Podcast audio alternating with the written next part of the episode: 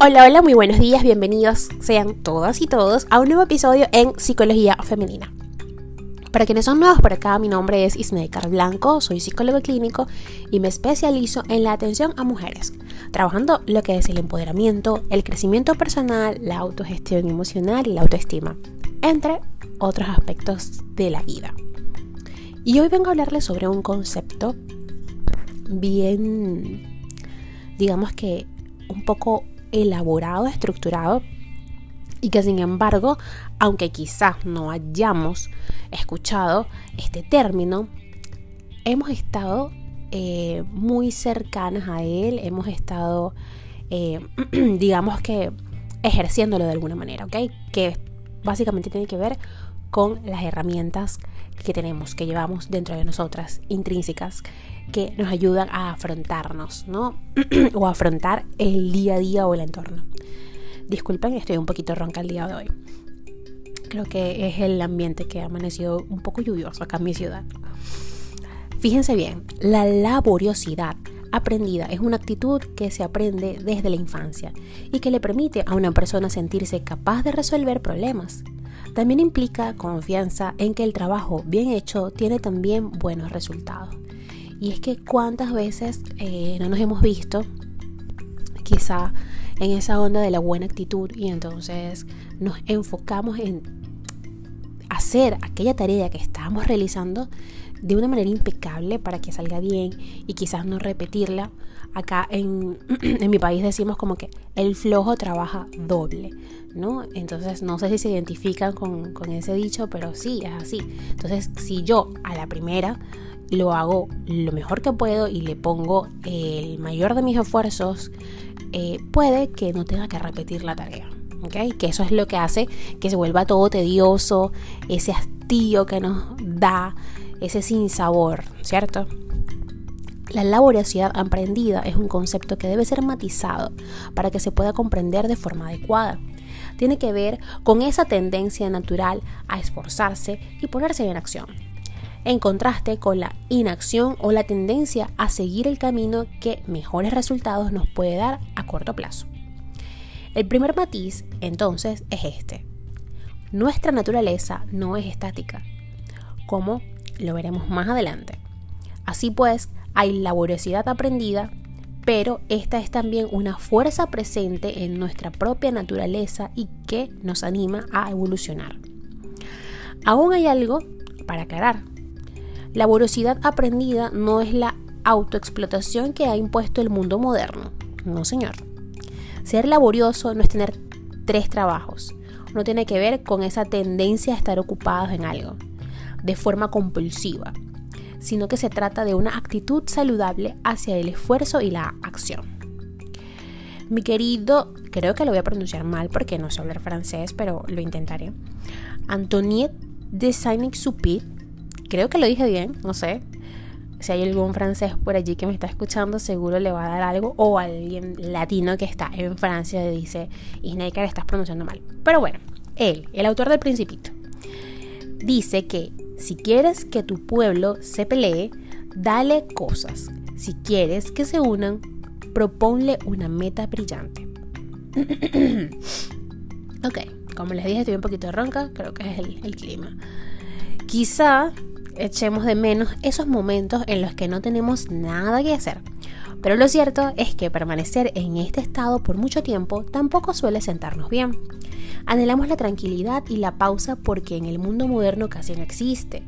Es un privilegio al que a veces renunciamos de manera obligada, pero otras también voluntaria. Existe, de hecho, un experimento curioso al respecto. Es una famosa prueba llevada a cabo por la Universidad de Virginia, en Estados Unidos. Los responsables del estudio dejaron a las personas que participaban en el a solas, perdón, durante 15 minutos en una habitación con electrodos en los tobillos. También tenían acceso a un botón. Al oprimirlo se producía una descarga eléctrica en los tobillos. Lo obvio es que estos voluntarios no quisieran tocarlo, y sin embargo no fue así. El tiempo vacío y en solitario llevó a que el 71%, escúchenme bien, 71% de los hombres y el 25% de las mujeres se dieran al menos una descarga. La situación era tan estática que solo jugar con el botón podía romper con la ausencia de estímulos. Los seres humanos llevamos siglos tratando de inventar aparatos que hagan el trabajo por nosotros. Desde el punto de vista evolutivo, ahorrar energía es una forma de estar mejor preparado para luchar por la supervivencia, si es del caso. Sin embargo, esto no quiere decir que el estado ideal sea el de permanecer sin hacer nada mientras las máquinas trabajan. La laboriosidad aprendida es un concepto propuesto por Robert Eisenberg y podría definirse como la realidad opuesta a la indefensión aprendida. Tiene que ver con una actitud en la que se espera ser capaz de solucionar problemas y enfrentar adversidades basados en experiencias previas. Así, alguien que resuelve dificultades espera volver a lograrlo en situaciones nuevas. Quien ha desarrollado esta actitud no teme a las situaciones complejas o adversas. Confía sobre todo en que su capacidad de trabajar por descifrar o solucionar las cosas va a triunfar al final. Por eso también es constante y persevera. Lo usual es que esto mismo lleve a que se logre o a que lo logre. Ahora bien, la paradoja en el esfuerzo. Aunque son muchos los que desean tener tiempo para no hacer nada, esto no es un deseo completo o contrastado. La paradoja del esfuerzo consiste en que solemos valorar más aquello que nos cuesta conseguir que aquello que obtenemos de una manera fácil.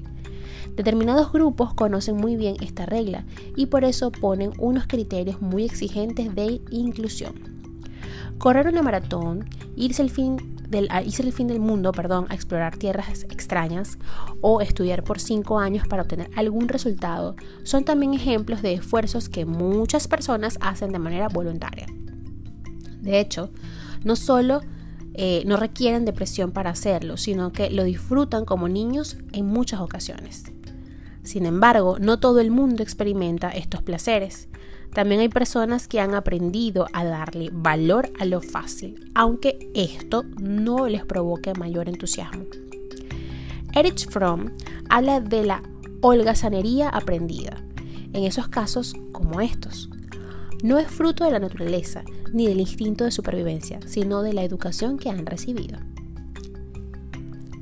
Eric Erickson también opone la laboriosidad a la inferioridad.